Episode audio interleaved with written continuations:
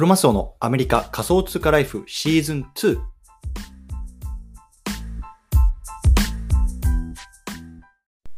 皆さんおはようございます。アメリカ西海岸在住のクロマスオです。今日は8月の15日月曜日ですね。皆さんいかがお過ごしでしょうか？今日も早速聞くだけアメリカ仮想通貨ライフ始めていきたいと思います。よろしくお願いいたします。さて今日なんですけれども今日のテーマはね冬の時代にこそやるべきことねこんなテーマで話していきたいなと思います冬の時代にこそやるべきことねで、まあ、早速本題の方入っていきたいなと思うんですけれども、まあね、今この仮想通貨とかクリプト NFT 特に NFT ですかねこう冬の時代がこう来たっていうところを言われてますよね。で NFT のあの市場なんていうか、まあ、特に海外っていうか、まあ、僕らがこう住んで僕が住んでるこうアメリカなんかものこうデイリーのボリュームとかも見てみるともう今すっごくねこうあの去年の夏からガーッと盛り上がった後のすっごいねもう全然こう取引ボリュームがこう出てないような状態になってますね。うんえー、例えば有名なねあのプロジェクトのこのフロア価格なんか見てても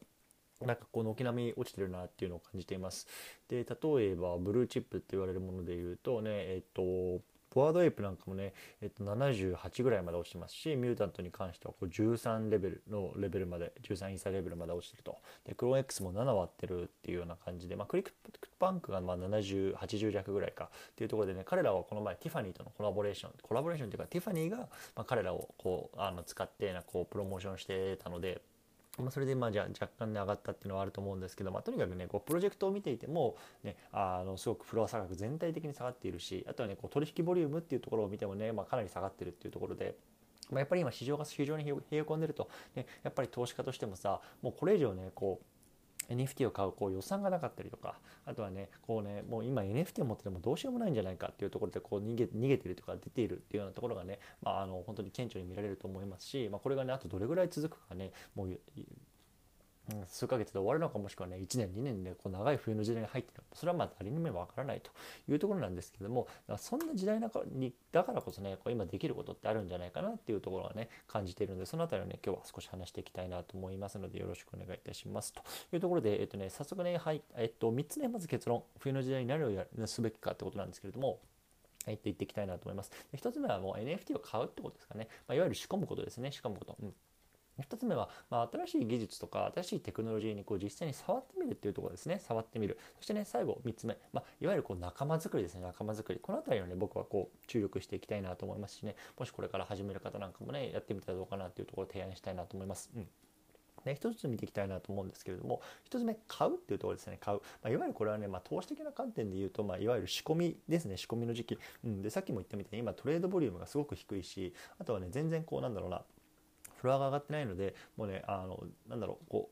う暑かった暑かったっていうかこう盛り上がってる時期と比べて非常にねこう買いやすいと思うんですよね。うん、それはまああの別にブルーチップって言われるものであるあってもどんなものでもあると思う。とにかくね今すごくねなんだろうな価格的にはこう手が出しやすい価格帯にまで落ちてきてるんじゃないかなと思うので。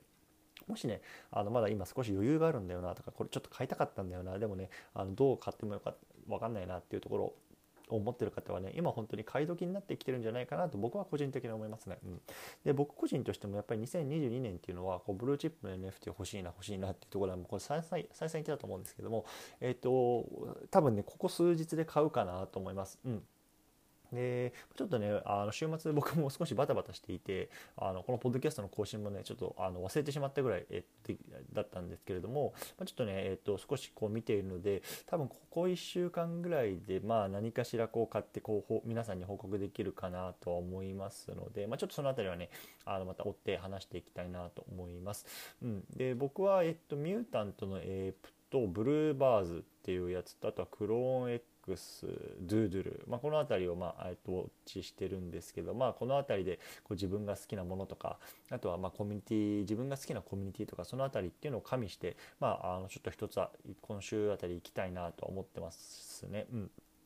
そんなところかな。あとはまあね、皆さんもこれ、このプロジェクト欲しかったんだよなとか、あとはなんかちょっと触ってみたいんだよなってものがあれば、もちろんね、これ自分のこうなんだろうな、持ってる予算とかっていうのもあると思うので、まあそういうのと相談しながらね、入ってみるにはね、すごくいい時期なんじゃないかなと思います。うん。で、一つ目ね、あの NFT を買ってみる、ね、あの仕込んでみる、この辺りはいいんじゃないかなと思います。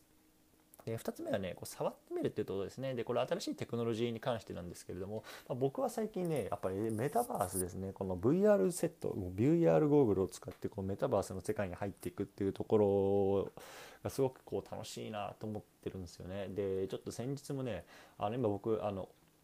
Facebook メタがねあの出してるこのクエスト2っていうのを使ってるんですけどこれねあのメガネをしながら装着するとめちゃめちゃ不快なんですよ。でこの前ね、えっと、土入りのレンズを買ってね、これ装着するとすごくなんかあのフィット感がいいとかっていうのもあるしあとねあの顔の周りにねこれすごくなんか汗ばんだりするんですよね。でそれをねこうちょっと軽減するようなパーツなんかも買って今ね こう VR ゴーグル周りの機器っていうのを少しちょっと揃え揃え始めてるんですけれどもなんかこう今だからこそそういうことができるのかなと思うんですよ。で僕自身ねこのゴーグルを買ったっていうのは去年の10月ぐらいかなあの Facebook がメタに来るあの名前を書いてメタバースが来るぞってこうなんか市場がうなぎ登りになってる時期に実はこれ買ってたんですけど多分今これ VR ゴーグル買いたいとかなんかさあの言ってる人ほとんどどうなんですかね？いるんですかね？ね、まあ、メタバース自体がなんかすごく市場としてさなんかあの今すごく冷え込んでるようなイメージなのでなんかあんまりこういうのところにこう触ったりとか買ってる人ってあんまりなんかいないようなイメージだと思うんですけどもそれってやっぱり逆にチャンスだと思っていて。どっかのコンサルティング会社のデータかなんかを見たんですけども2030年から2030年までに世界のこの VR ゴーグル AR ゴーグルとか、まあ、その辺りの全体のこの機器の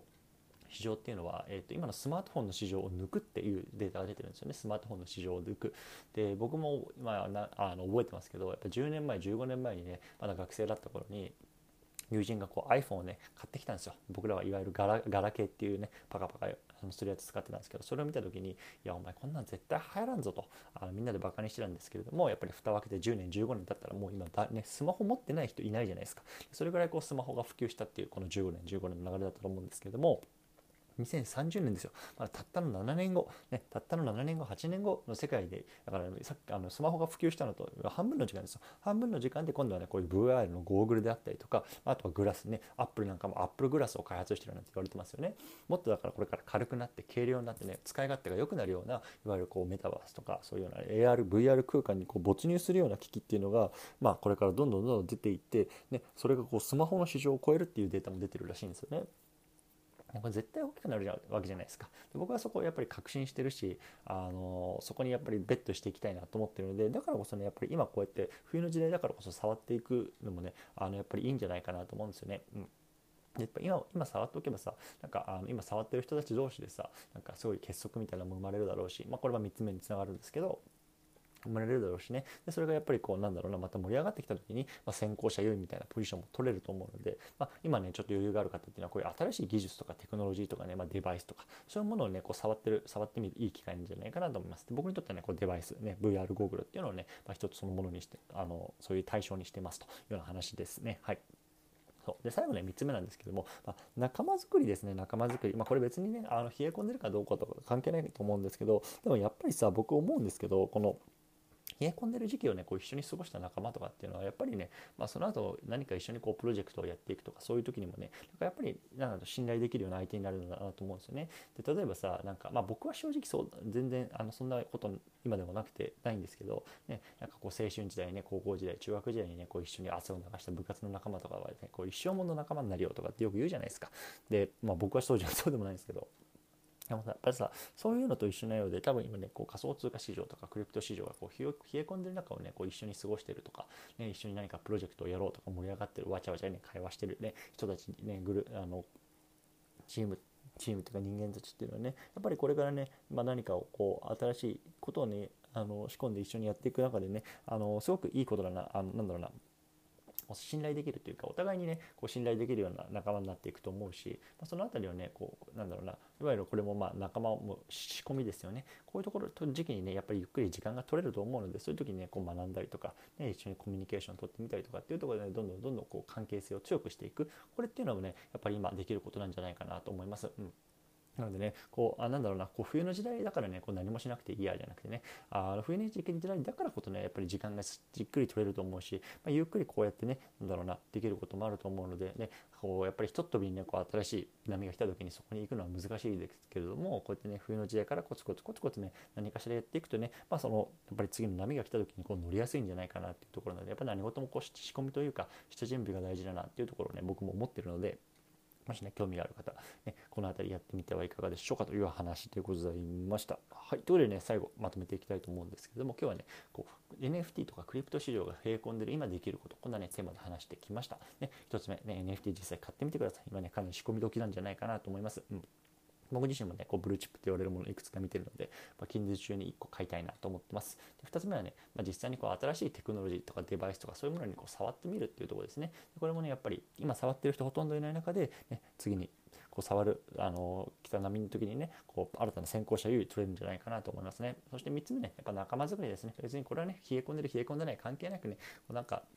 自分が熱中できるものにねこう一緒になって取り組んでくれるような仲間っていうのをね探してそこにねまあコミュニティですねコミュニティに入ってねやってみたりとかそういうことをするのがね、まあ、大事なんじゃないかなと思いましたというような話でございます。